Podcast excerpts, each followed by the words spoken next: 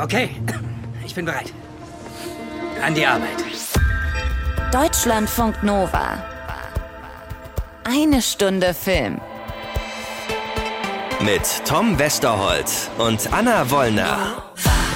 So, ein Wort mit F am Anfang, zwölf Buchstaben, am Ende 3a. Fabelhafte Anna? Das sind zwar 16 Buchstaben, aber auf jeden Fall ein netter Versuch. Nein, frohes neues Jahr. Sekunde, das muss ich nachzählen. Ja? F, R, O, S, N, E, U, S, J, A, A, A. Sind 13 Buchstaben, aber egal, ähm, da war ja was.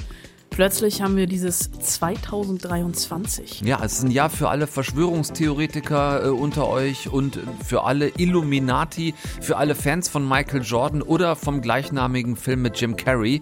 Äh, für uns ist es vor allem ein Jahr mit 52 neuen Dienstagen. Insofern ist es heute eigentlich gar nicht eine Stunde Film, sondern 52 Stunden Film. Sekunde, produzieren wir heute alle Podcasts für dieses Jahr und haben dann ein Jahr frei? Habe ich gedacht. Geil. Wir machen es einfach alles heute schon. Perfekt. Ähm, wir gucken zusammen, was das Kino- und Serienjahr so bringt.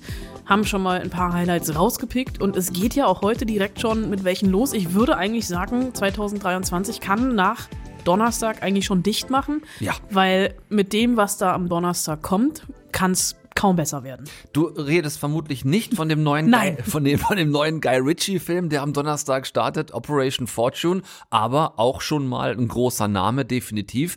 Aber wir haben natürlich Martin McDonoughs neuen Film The Banshees of Inisherin und der wird eine wichtige Rolle bei den Oscars im März spielen, so viel ist schon mal klar. Er wird eine Rolle bei den Globes spielen und ich glaube auch, er wird eine große Rolle bei den Oscars im März spielen, die du nicht gucken wirst, weil du einen Tag später Geburtstag hast. Richtig, ich werde das einfach ignorieren, was da passiert. Wobei, vielleicht, ich weiß es noch nicht, mal gucken. Es ist auf jeden Fall die Reunion, können wir sagen, von Brügge, Sehen und Sterben.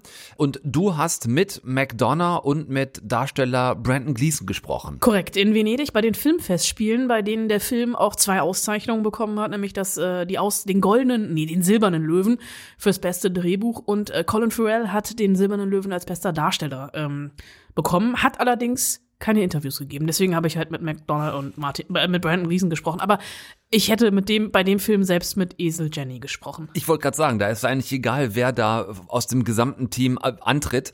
Äh, bei der Zusammenstellung nimmt man jeden, der da kommt. Lass uns direkt mit dem Mann loslegen, also mit Martin McDonough, dem Mann, der uns schon mit eben Brügge sehen und sterben äh, oder auch mit Sieben Psychos und mit äh, Three Billboards Outside Ebbing, Missouri umgehauen hat.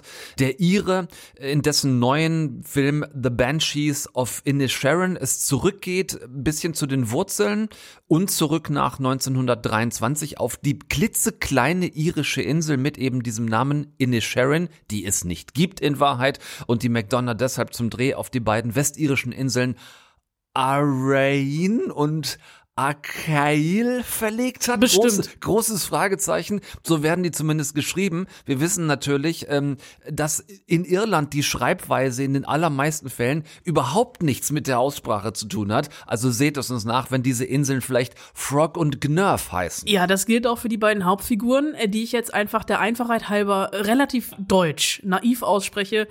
Colm und Patrick und nicht Colm und Patrick. Padraig. Oder Padraig. Ähm, hast du den auf Deutsch oder auf, äh, auf Irisch gesehen? Ich habe ihn Gott sei Dank auf Irisch gesehen, aber mit Untertiteln. Ich hätte, glaube ich, sonst auch wirklich höchstens die Hälfte verstanden. Ja, äh, ich glaube, selbst, selbst Iren verstehen nur die Hälfte in diesem Film, ähm, der zum ersten Mal seit Brügge und Sehen und Sterben wieder von Brandon Gleeson und äh, Colin Farrell zusammengetragen wird. Die beiden spielen eben Colm und Patrick. Ähm, die sind ähm, zwei der gefühlt 20 Einwohner, die diese Insel überhaupt nur hat. Seit Ewigkeiten allerbeste Freunde, bis Colm ganz plötzlich von jetzt auf gleich am 1. April seinem Kumpel Patrick komplett aus dem Weg geht. Hör zu, ich setz mich jetzt zu dir und wenn du wieder reingehst, gehe ich mit rein und wenn du nach Hause gehst, gehe ich da auch mit hin. Also, habe ich dir was getan? Dann sag mir, was es war. Oder habe ich was Falsches gesagt? Vielleicht habe ich im Suff was gesagt und es vergessen, aber ich glaube nicht, dass ich im Suff was gesagt und es vergessen habe. Aber wenn doch, dann sag mir, was es war und ich entschuldige mich dafür, Colin. Aber du hast nichts Falsches gesagt. Und du hast mir auch nichts getan. Ich mag dich einfach nicht mehr. Patrick, der eben von Colin Farrell gespielt wird, versteht die Welt nicht mehr. Sein bester Freund Colm mag ihn einfach so nicht mehr. Nach all den Jahren und deswegen fragt Patrick vorsichtshalber nochmal nach. Klar magst du mich. tue ich nicht. Aber gestern mochtest du mich noch. War das so?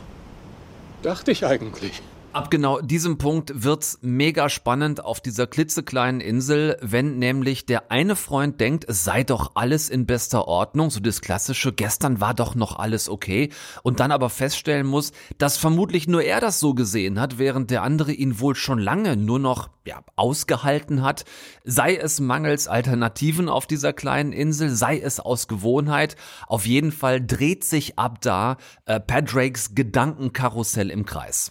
Es ist ja nicht nur das Gedankenkarussell, es passiert ja auch jede Menge. Und das ist so ein Film, der unglaublich von der Stimmung lebt. Also dieses Leben auf der Insel, natürlich diese satten Grüntöne, dann aber auf der anderen Seite auch dieser ständige Nebel. Und die beiden, die eigentlich die ganze Zeit damit beschäftigt sind, von A nach B zu gehen, also von einem und Haus von, und von B wieder zurück nach A. über C vielleicht. Äh, diese Insel ist nicht sehr groß, man begegnet sich ständig und das ist ein bisschen auch das Problem, ne? wie geht man jemandem auf, aus dem Weg, mit dem man nichts mehr zu tun haben möchte. Äh, Kolm hat natürlich so ein bisschen höhere Ziele im Leben. Er weiß Sterblichkeit, Vergänglichkeit, er hat nicht mehr lange, er will Musik machen, er will irgendwas erschaffen, was von Dauer ist. Ähm, es gibt Tiere auf dieser Insel, der von mir schon angesprochene Miniaturesel Jenny, der eine tragende Rolle spielt. Äh, es gibt einen Hund.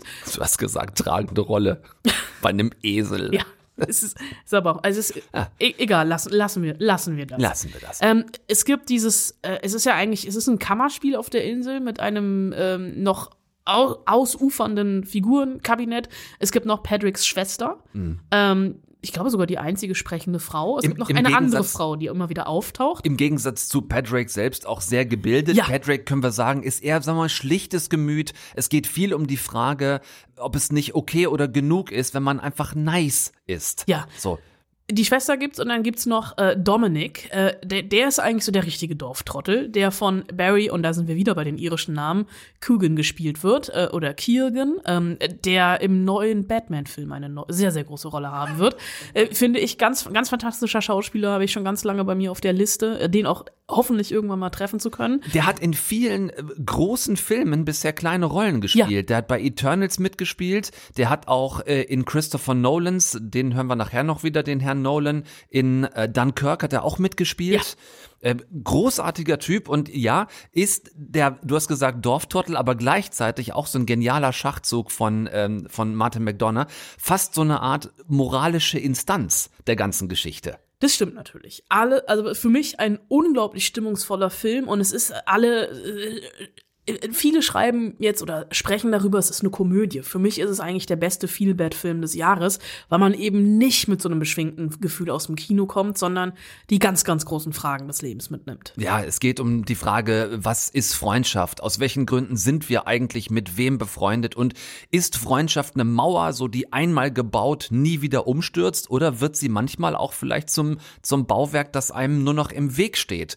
Ähm, es geht auch um die Frage, was ist Heimat, was ist Zuhause, so die, die äh, Unverletzbarkeit von äh, Privatsphäre und schließlich natürlich dann auch um die riesige Frage nach dem, was dem eigenen Leben eigentlich einen Sinn gibt und wie viel Zeit wir haben, den zu finden. Das ist ja auch ein ganz entscheidendes Thema zwischen Combe und Padraig. Weißt du, was von Dauer ist? Was?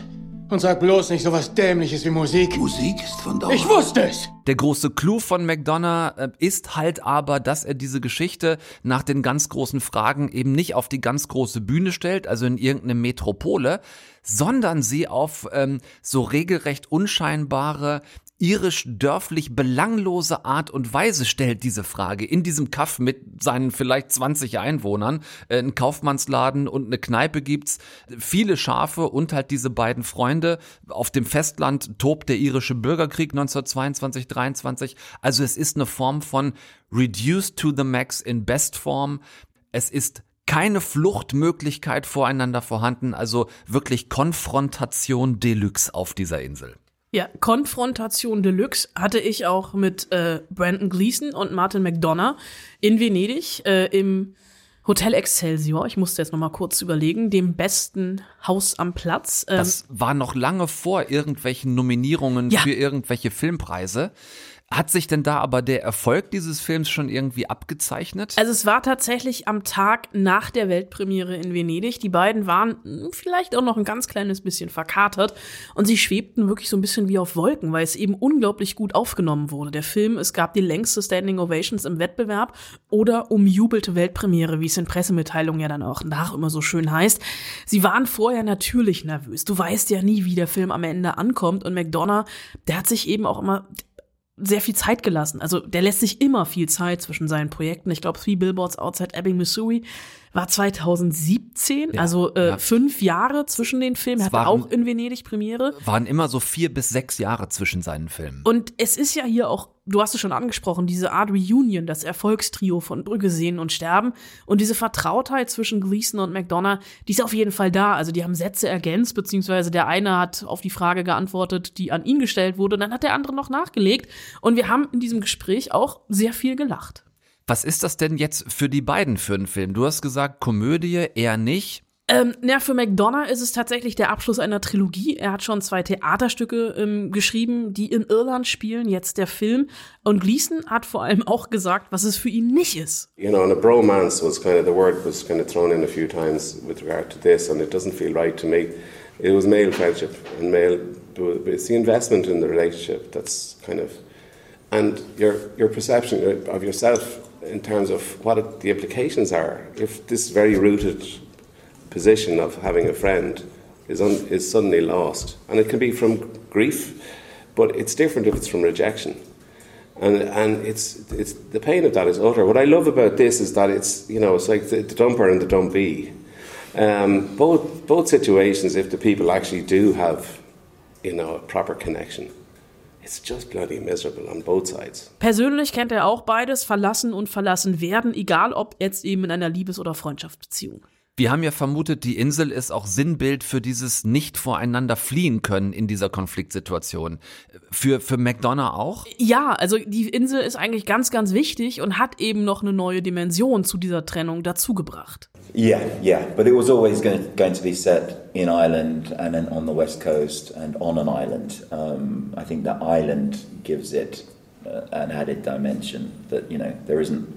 You have to see the person that you've broken up with every single day for the rest of your life, and that adds the the, the, the sadness. Yeah, it. so that's, that's why they say never have a romance at work, isn't it? Like, so you're, you're going in, she's sitting right across from you there, and it's like, oh no, it's over. like, how do you?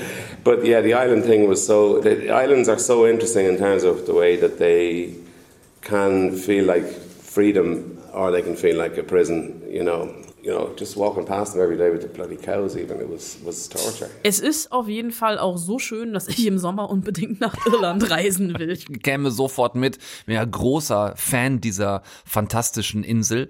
Ähm, muss da auch unbedingt wieder hin, jetzt wo man es ja auch wieder einigermaßen gut kann. Was war denn hier jetzt ähm, McDonalds Hauptinteresse, außer auf dieser beziehungsweise halt einer Insel drehen zu wollen? Ne, für mich ist McDonough so ein bisschen der Experte in der Charakterzeichnung von schlichten oder auch nicht böse gemeint dummen Figuren. In Three Billboards Outside Ebbing, Missouri, da gibt's ja die Figur von Sam Rockwell. Auch nicht die hellste Kerze auf der Torte und erinnert, das hat er unter Lachen erzählt, so ein bisschen an sich selbst, ironisch gemeint natürlich. dull. Um, it's just based on myself, actually. um, I, uh, I know. I, I think I'm a nice guy, and but you see the, you know, how that can be seen as dull, I guess, um, and I guess that's imbued in in in Colin's character particularly. Um, but that's the sort of the debate of the movie: is is it isn't it okay to be just a nice, quiet guy, you know? Isn't that okay to to be that way in life? You know, does it have to be anything more? That's where the, the whole problem for the story arises, I guess, that one person doesn't think that's okay anymore, doesn't want to deal with niceness or, or, or dullness. You know, I don't think he's, he's a dull guy. Gleason ergänzt dann noch mit einer 1A Charakterbeschreibung von Patrick. I think he has cracked life in a way that everybody nowadays talks about being in the moment. And I think he is of that place, he's of the animals in the place, he's of the whole setting. He's entirely contented with his lot. He's not seeking, he's not un- unhappy or discontented. Like contentment is almost impossible in a modern world unless you physically rent yourself away from it. Um, and he has that. So there's a kind of romantic, simple man. Uh, and in typical Martin fashion, he took the romantic, simple man and added the danger of dullness which is also there in a simple man. Ich finde, einen ganz wichtigen Spoiler haben wir vermieden, war uns beiden wichtig, darüber nicht zu reden. Das seht ihr, wenn ihr ab Donnerstag in den Film reingeht. Über eine andere Figur des Films müssen wir trotzdem kurz reden, äh, auch ohne zu spoilern. Dieser wahnsinnig wahnsinnig süße kleine Esel. Ja, für mich hätte ja eigentlich der Esel die äh, Darsteller, äh, den Darsteller Löwen in Venedig bekommen müssen und nicht Colin Farrell, aber egal. Also diese Gratwanderung über den Esel zu reden, ohne über den Esel zu reden, kriegen wir natürlich nicht hin. Äh, krieg, kriegen wir natürlich hin, ohne zu viel zu sagen. Ähm, das Schicksal des Esels war für McDonough die einzig mögliche Konsequenz. This is the descent into war, really. This is how wars, um, this rupture and increasingly hurt feelings, increasing peripheral damage, and then the, you know, the very innocent is over. That, I've seen that happen so many places, so many, so often, you know, where suddenly somebody's cousin is killed, and next thing there's a reprisal or something else happens, and it descends into the barbarity that you know is always happening on the on the mainland. So it feels to me that this loss of innocence, this is the price it comes Es ist natürlich eine Anspielung darauf, auf das Setting. Der Film spielt 1923 eben auf dieser Insel und im Hintergrund tobt der irische Bürgerkrieg, was die aber überhaupt nicht mitkriegen, außer dass ab und zu mal ein Kanonenschlag zu hören ist oder so eine Rauchwolke im Hintergrund aufsteht. Und da ist halt auch wieder so, ne, das große politische wird hier anhand eines Esels im Kleinen erzählt. Ein Esel beziehungsweise eine Eselin namens Jenny, die es absolut wert ist, ab Donnerstag ins Kino zu gehen. Das ist der Paukenschlag, mit dem das Filmjahr beginnt. Äh, dieser wahnsinnig tolle neue Film von Martin McDonough, The Banshees of Inisherin, jetzt ab Donnerstag draußen und für euch eine absolute Verpflichtung, ähm, da reinzugehen. Ah, beim nächsten Film Anna. Tom. Äh, stopp. Ich glaube, ich kann das nicht. Nein, nein, nein. Danny? Nein. Danny. Glaube an dich. Kein Grund, nervös zu sein. Kein Grund, nervös zu sein. Das sind ja nur Killer. Wir alle wissen, wie du mit Killern fertig wirst. Von der Leinwand. Da gibt's im Grunde kaum einen Unterschied. Was glaubst du, tut dein Agent? Er spielt. Und keiner spielt besser als du, Danny. Die besten Agenten sind Stars und die besten Schauspieler sind Filmstars. Siehst du, ganz einfach. Du erzählst erst, worum es geht und sagst dann, was du gut und was du nicht so gut fandest. Das ist doch ganz einfach. Okay, ich probier's mal. Also Guy Ritchie hat auch einen neuen Film draußen. Der heißt Operation Fortune und startet auch jetzt diesen Donnerstag in den Kinos. Ich habe gelernt in Erziehungsratgebern meines Sohnes, man muss positiv bestärken, du machst das super. So, der Typ, der da eben gerade gesagt hat, er kann das alles nicht, das ist der fiktive Hollywood-Star Danny Francesco, gespielt von Josh Hartnett. Den gibt's noch? Das gleiche habe ich auch gedacht, als ich im Film saß. Exakt das gleiche habe ich, komme ich gleich noch drauf. Äh, Francesco wurde äh, vom britischen Geheimdienst MI6 als Lockvogel angeheuert, um den internationalen Waffenhändler Greg Simmons vom Handel mit einer super mega Gigawaffe abzuhalten. Den wiederum spielt Hugh Grant. Ich habe den Film nicht gesehen, werde das auch nicht nachholen und weiß trotzdem schon, was für ein Typ Waffenhändler das jetzt ist. Aber erzähl weiter. So, und der Agent, der also diese ganze Operation für den MI6 durchführen soll, heißt Orson Fortune und den spielt Jason Statham. Ich habe das Gefühl, ich bin in ein Wurmloch gefallen. Sind wir jetzt doch schon bei Fast and Furious 10? Ich dachte, über den reden wir später. Ja, das, das, das, machen wir auch. Und es hat tatsächlich auch ein bisschen was davon. Ähm, du kannst halt davon ausgehen, dass ein Film, also jetzt ganz grundsätzlich, in dem Jason Statham die Hauptrolle spielt, ungefähr dieses Tempo hat.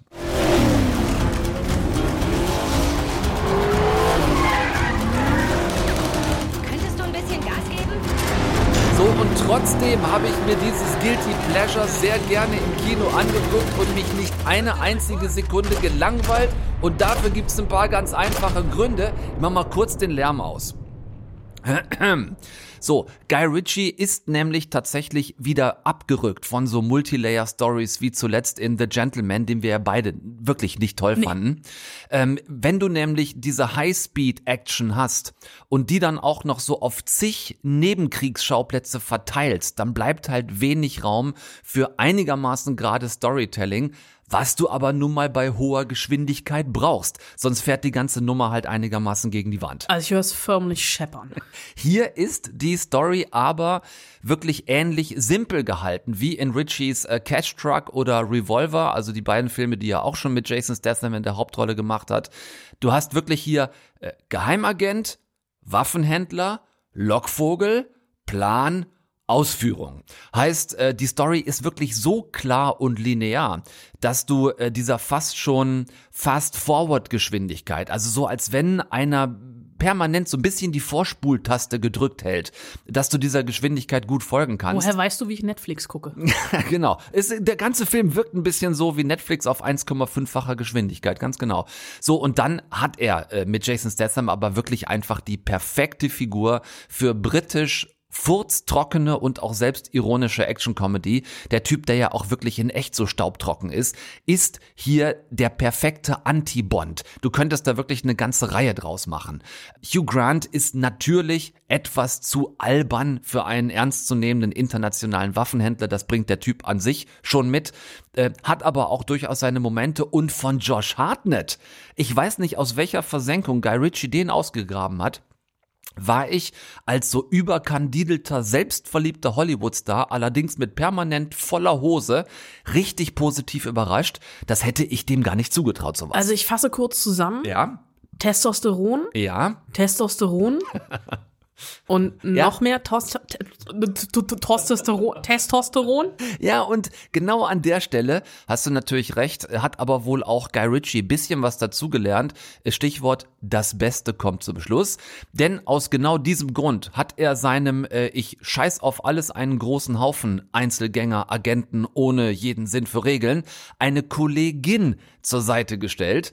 Äh, Orson Fortune muss mit seiner Kollegin Sarah Fidel zusammenarbeiten, super tough gespielt von Audrey Plaza, die ihm nämlich in genau den richtigen Momenten des Films die Eier rasiert und sowieso jeden Pimmelvergleich äh, der drei anderen Testosteronbomber easy gewinnt. Ist es die einzige sprechende Frau? Es ist, nein, es gibt äh, durchaus noch zwei, drei andere. Ich glaube, eine bestellten ähm, Kaffee an irgendeinem Imbiss oder Ah, so. okay.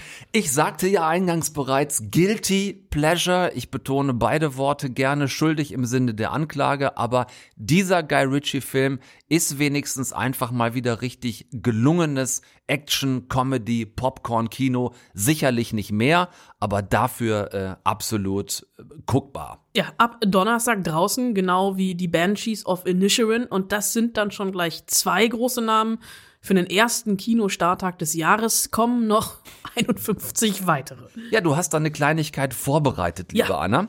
Warte, ich muss kurz den Stapel Blätter aufheben, der auf dem Boden liegt. Die drei Doppelzentner. Wieso hast du das weggeschmissen?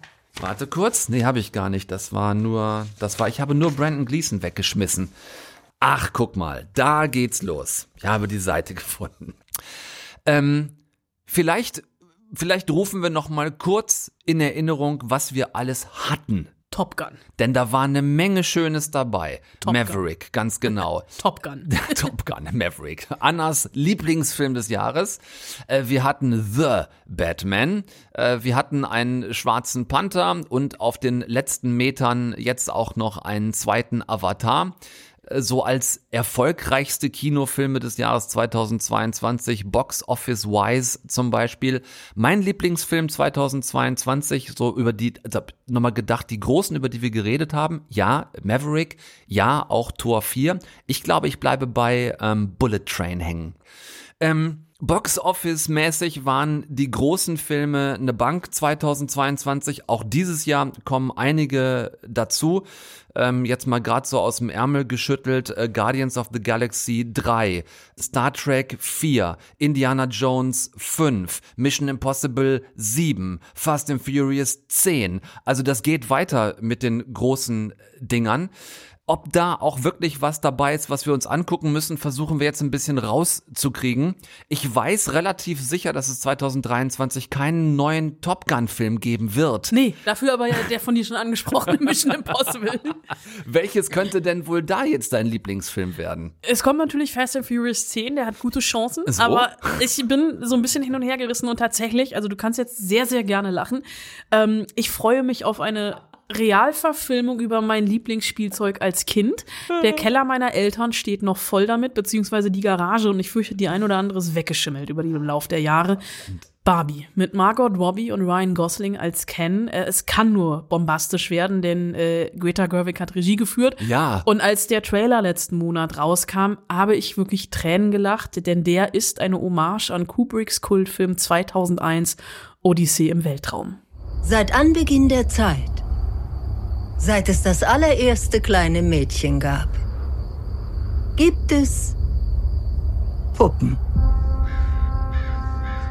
Aber die Puppen waren immer und ewig Babypuppen. Ja, und da fliegt sie nach oben, die Barbie, mehr oder weniger. Der Film kann nur ein Knaller werden. Interessant wird tatsächlich der Starttag. Ich habe gerade extra nochmal nachgeguckt, es ist der 20. Juli 2023.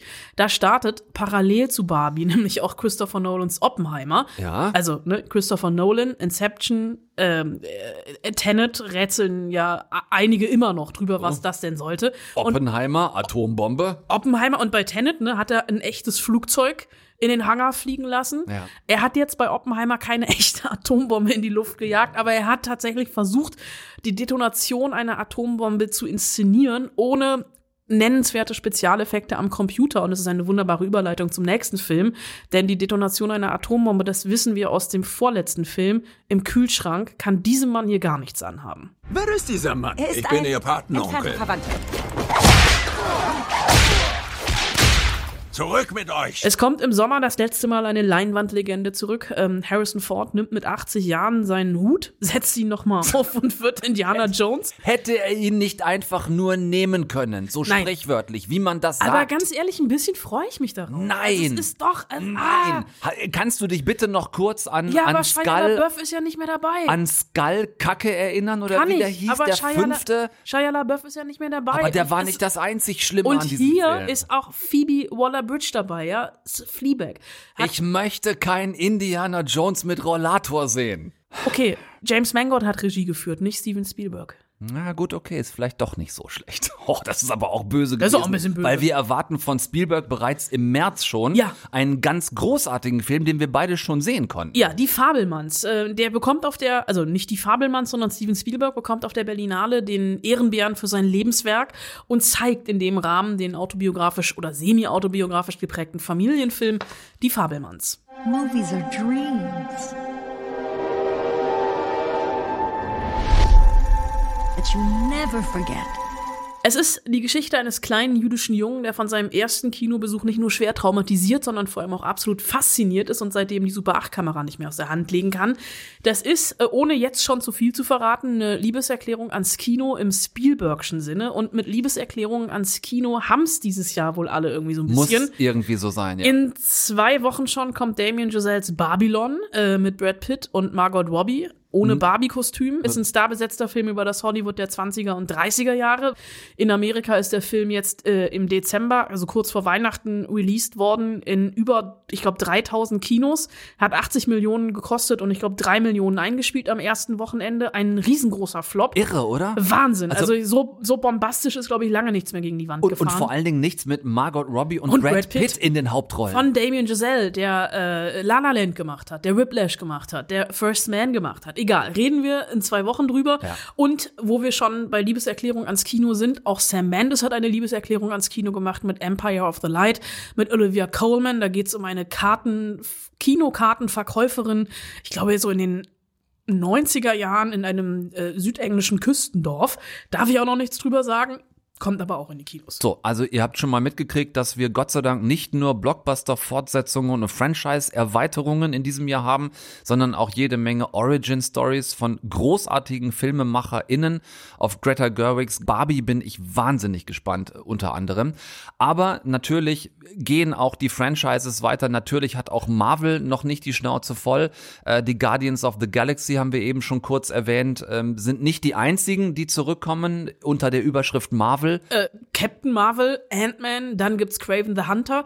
Äh, Marvel, Disney, ne? Also ist jetzt eine Superheldin der anderen Art. Ariel die Meerjungfrau mit Hale Bailey, das erste Mal eine schwarze Heldin in der Rolle der titelgebenden Hauptfigur.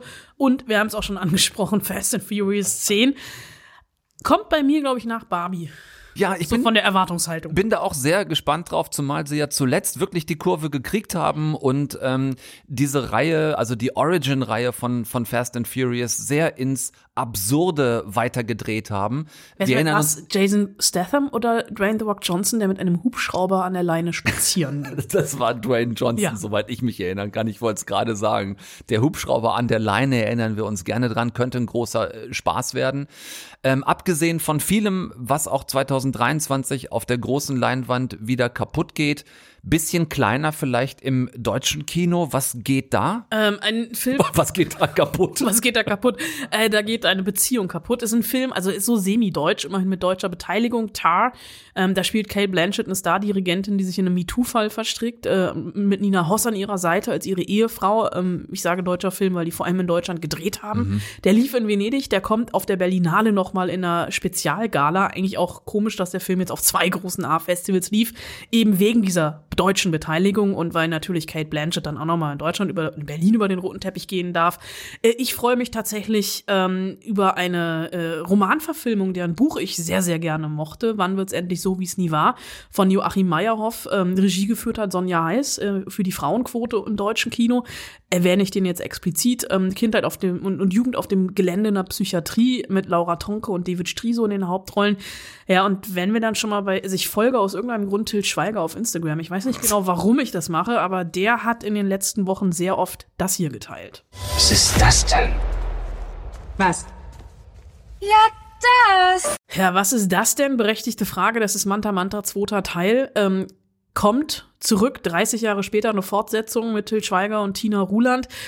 Kinostart ist Ende März. Ähm, ich weiß nicht, ob ich tatsächlich die alte VHS nochmal aus dem Keller hole und den nochmal gucke. Also Manta Manta, erster Teil. Das- Einzige, worauf doch hier alle warten, ist die eine Szene, in der Klausi wieder in seine Cowboy-Stiefel pinkeln muss, oder? Die wird's geben. Die, äh, die, die Szene. In den 90ern war nicht alles gut. in der ein damals noch sehr kleiner Schauspieler mit großer Nase sehr berühmt geworden ist.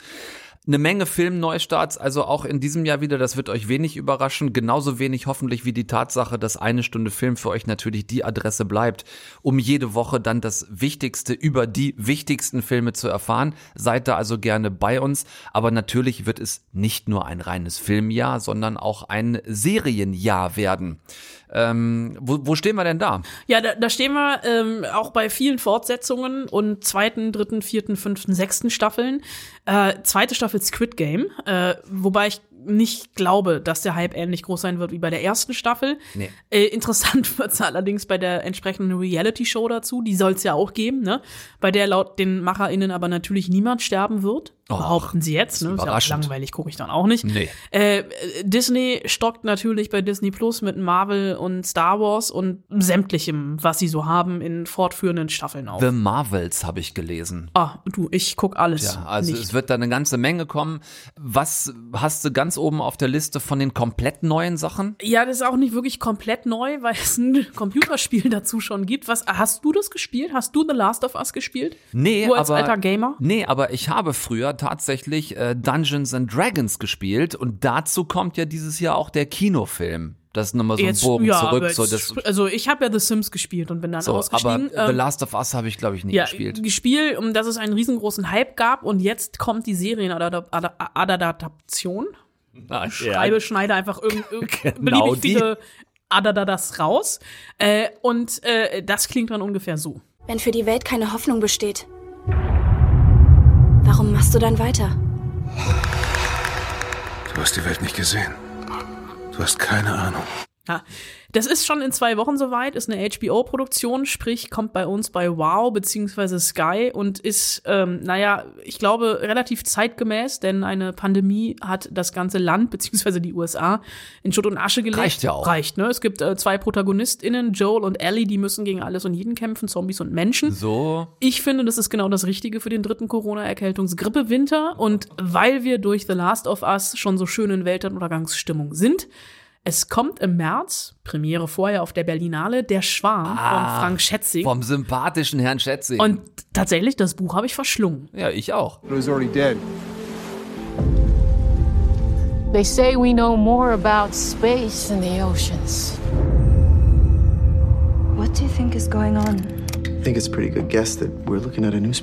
Ich kann mich tatsächlich noch dran erinnern, wie im ersten Kapitel das mit den Walen losgeht. Ne? Also mysteriöse Ereignisse im Wasser. Äh, WissenschaftlerInnen entdecken, dass es eine unbekannte Spezies gibt aus dem Meer, die die Menschen angreift. Und oh Wunder, Christian Drosten weiß, wovon er redet. Niemand glaubt ihm, beziehungsweise ihnen. Ähm, das Ganze kommt im März. Äh, ich glaube, ich mache noch mal eine Reread des Buches. Ja, ich bin mir einigermaßen sicher, dass das doch jemanden wie Frank Schätzing wahnsinnig ärgern muss, dass sein Schwarm in der Verfilmung erst äh, nach Blackout kommt. Ja, aber Blackout dass die als schneller Serie ja gewesen niemand sind. gesehen. Ja, ist richtig. Vielleicht ist das dann der, ähm, ja, der, der große Vorteil, dass der Name Schätzing zieht. Werden wir euch drüber auf dem Laufenden halten. Letztes Jahr war die Netflix-Serie Dama sehr erfolgreich. Eine True Crime-Serie. Das boomt jetzt schon seit einigen Jahren, ganz egal, ob im Podcast oder halt im visuellen äh, Serienbereich. Gibt's da was in diesem Jahr, was Neues? Äh, äh, zahlreiche Dinge wird's da geben. Eine, die mir aufgefallen ist, weil äh, Streaming-Anbieter ja gerne dann auch äh, relativ schnell neue Serien verkünden und wir jetzt noch gar nicht wissen, was im November Hit sein wird. Es gibt in ein paar Wochen schon, nämlich in zwei Wochen auf Amazon Prime, eine deutsche Crime, True Crime Serie. German Crime Story gefesselt. Da geht's um einen der berüchtigsten Serienmörder Deutschlands, nämlich den sogenannten Säurefassmörder, den Anfang der 80er und 90er Jahre ähm, Hamburg in Angst und Schrecken versetzt hat. Und ich wette, dazu gibt's auch schon eine Folge von Zeitverbrechen. Höchstwahrscheinlich werden die da ganz weit vorne gewesen sein. Äh, Den Schwarm hast du eben schon erwähnt, das ist eine ZDF-Produktion. Ähm, das ist unser Stichwort natürlich. Wir müssen auch ein bisschen auf unsere Homestations gucken. Was gibt's in den öffentlich-rechtlichen Mediatheken in den nächsten Monaten, wo wir uns schon mal Knoten äh, in die Fernbedienung machen können? Also ich ersetze das Monate erstmal durch Wochen. Da kommt nämlich in, oh Gott, wenn ich jetzt rechnen könnte, in drei Wochen, ab dem 20. Januar in der ARD-Mediathek, äh, das Serienregiedebüt von Kida Koda Ramadan. Ah, In Berlin wachsen noch immer keine Orangenbäume, oder? Äh, nee, diesmal heißt es, also es war ja sein Filmdebüt. Ja. Die Serie heißt Asbest und da geht es um einen jungen Fußballer, der gerade erst bei Hertha unterschrieben hat, äh, Momo, dessen Karriere dann aber durch einen Raubüberfall, in den er durch familiäre Bande verwickelt wurde, ein relativ jähes Ende findet. Spielt den etwa auch wieder sein Sohn Momo? Nein. Ich habe schon Nein. gedacht, dass Äh, jetzt der- mittlerweile der- macht er sich nicht mehr mehr die Mühe und benennt seine, Seine Kinder. Tochter taucht auf. Seine Okay. Tochter, äh, ich glaube, es ist seine Tochter. Äh, es sind fünf Folgen und jede, jede Folge wird von einem Kapitel eingeläutet von einem Mädchen, was vor einem Fußballtor spielt, äh, steht und eine philosophische Weisheit von sich gibt. Und das ist, glaube ich, seine Tochter. Aber egal. Ja. Er hat aber andere Buddies mit dabei, mit denen er schon sehr oft gedreht hat. David Cross ist dabei, Frederik Lau ist dabei, Natürlich. Buck ist dabei, Stipe Ercek ist dabei, äh, Jasmin Tabatabai, Claudia Michelsen, ähm, Nicolette Krebitz. Ich hatte auch so ein bisschen so ein Bandits-Reunion-Gefühl.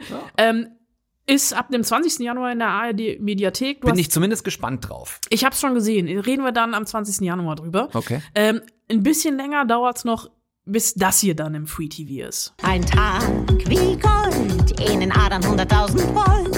Eine Nacht Es ist natürlich, du hast es erkannt, äh, die vierte Staffel Babylon Berlin äh, basiert auf Volker Kutschers Roman Goldstein und äh, Tikva van Borries und Henk Handlüchten. Die haben natürlich wieder ein historisch aktuelles und spannendes Sittenporträt der Zeit gemacht in wirklich perfekter Ausstattung. Lief bisher nur auf Wow beziehungsweise Sky, kommt irgendwann im ersten, vermutlich im Frühjahr, dann auch für alle frei empfangbar in den Mediat öffentlich-rechtlichen Mediatheken dieser Welt ohne hier äh, eine alte Kuh nochmal frisch aufs Glatteis zu ziehen, aber ich bin mir nicht sicher, ob mich diese vierte Staffel noch irgendwie interessiert. Ich habe bisher nichts davon gesehen und habe die ersten drei ja wirklich gerne geguckt. Ne? Also so viel zum Thema, was äh, so ein Behind-the-Scenes-Theater ja. auslösen ich, also kann. Also ich habe ich hab die ersten drei Folgen, glaube ich, geguckt. Ich habe tatsächlich auch dieses Volker Bruchs-Problem, was sich in der Serie auch noch verstärkt hat. Ich habe es versucht auszublenden. Ich würde, glaube ich, trotzdem gerne zum Serienstart dann nochmal mit Liv Lisa Fries sprechen, weil ich die einfach total mag und ja. die auch dafür nichts kann. Gar ich habe in Interviews nur gelesen äh, von den Regisseuren, dass es da sehr große Unstimmigkeiten darüber gab, wie man mit dem ähm, abtrünnigen Hauptdarsteller umgehen sollte. Ja. Ähm, ich, ich, glaube, ich, ich, ich weiß auch noch nicht. Ich, wir überlegen noch, wie, was wir machen, wenn ja. die dann im Free TV läuft. Das tun wir. Gibt es eine Serie, auf die du dich am meisten freust von allen? Ähm, ja, ich bin so ein bisschen, äh, ich, ich mag ja so Miniserien, die dann auch nach sechs Folgen einfach vorbei sind und vorbei, vorbei. Haben und damit, dann endlich geschafft Damit hat. meine ich nicht 1899, wo ja gestern Baran Booda auf Instagram äh, leider verkünden musste, dass es keine zweite und dritte Staffel geben wird. Äh, ich bin vom letzten Jahr noch so ein bisschen angefixt, äh, weil ich noch mal ein bisschen tiefer in, in die Watergate-Affäre eingetaucht bin mit der Serie Gaslit mit mhm. ähm, äh, Julia Roberts und äh, Dan Stevenson. Und da kommt im März wieder eine Watergate-Serie, nämlich White House Plumbers auf HBO, beziehungsweise bei uns dann Sky oder Wow. Äh, das ist eine Serie, die einen ganz anderen Dreh auf Watergate hat. Gentlemen, the president needs men of action. Your new mission is to make sure he wins this election. What are we talking about here? Sabotage, espionage, infiltration, bare knuckle tactics. Same shit they do to us every election. Mit dabei sind Woody Harrelson und Justin Thoreau und es geht um die Abhörspezialisten, die angeheuert worden sind, Nixon zum nächsten Wahlsieg zu verhelfen und die Watergate-Affäre dann ausgelöst haben. Kommt im März, hat glaube ich sechs Folgen und steht bei mir ganz oben auf dem Zettel. Was täten wir alle nur ohne eine Anna Wollner? Ich kann euch die Frage gerne und schnell beantworten. Furchtbar auf dem Schlauch stehen. So, zum Glück hast du schon mal ganz weit in die äh, Film- und Serienglaskugel geguckt, auf die nächsten vor uns liegenden 52 Wochen eine Stunde Film oder 52 Wochen Film, ganz wie ihr möchtet.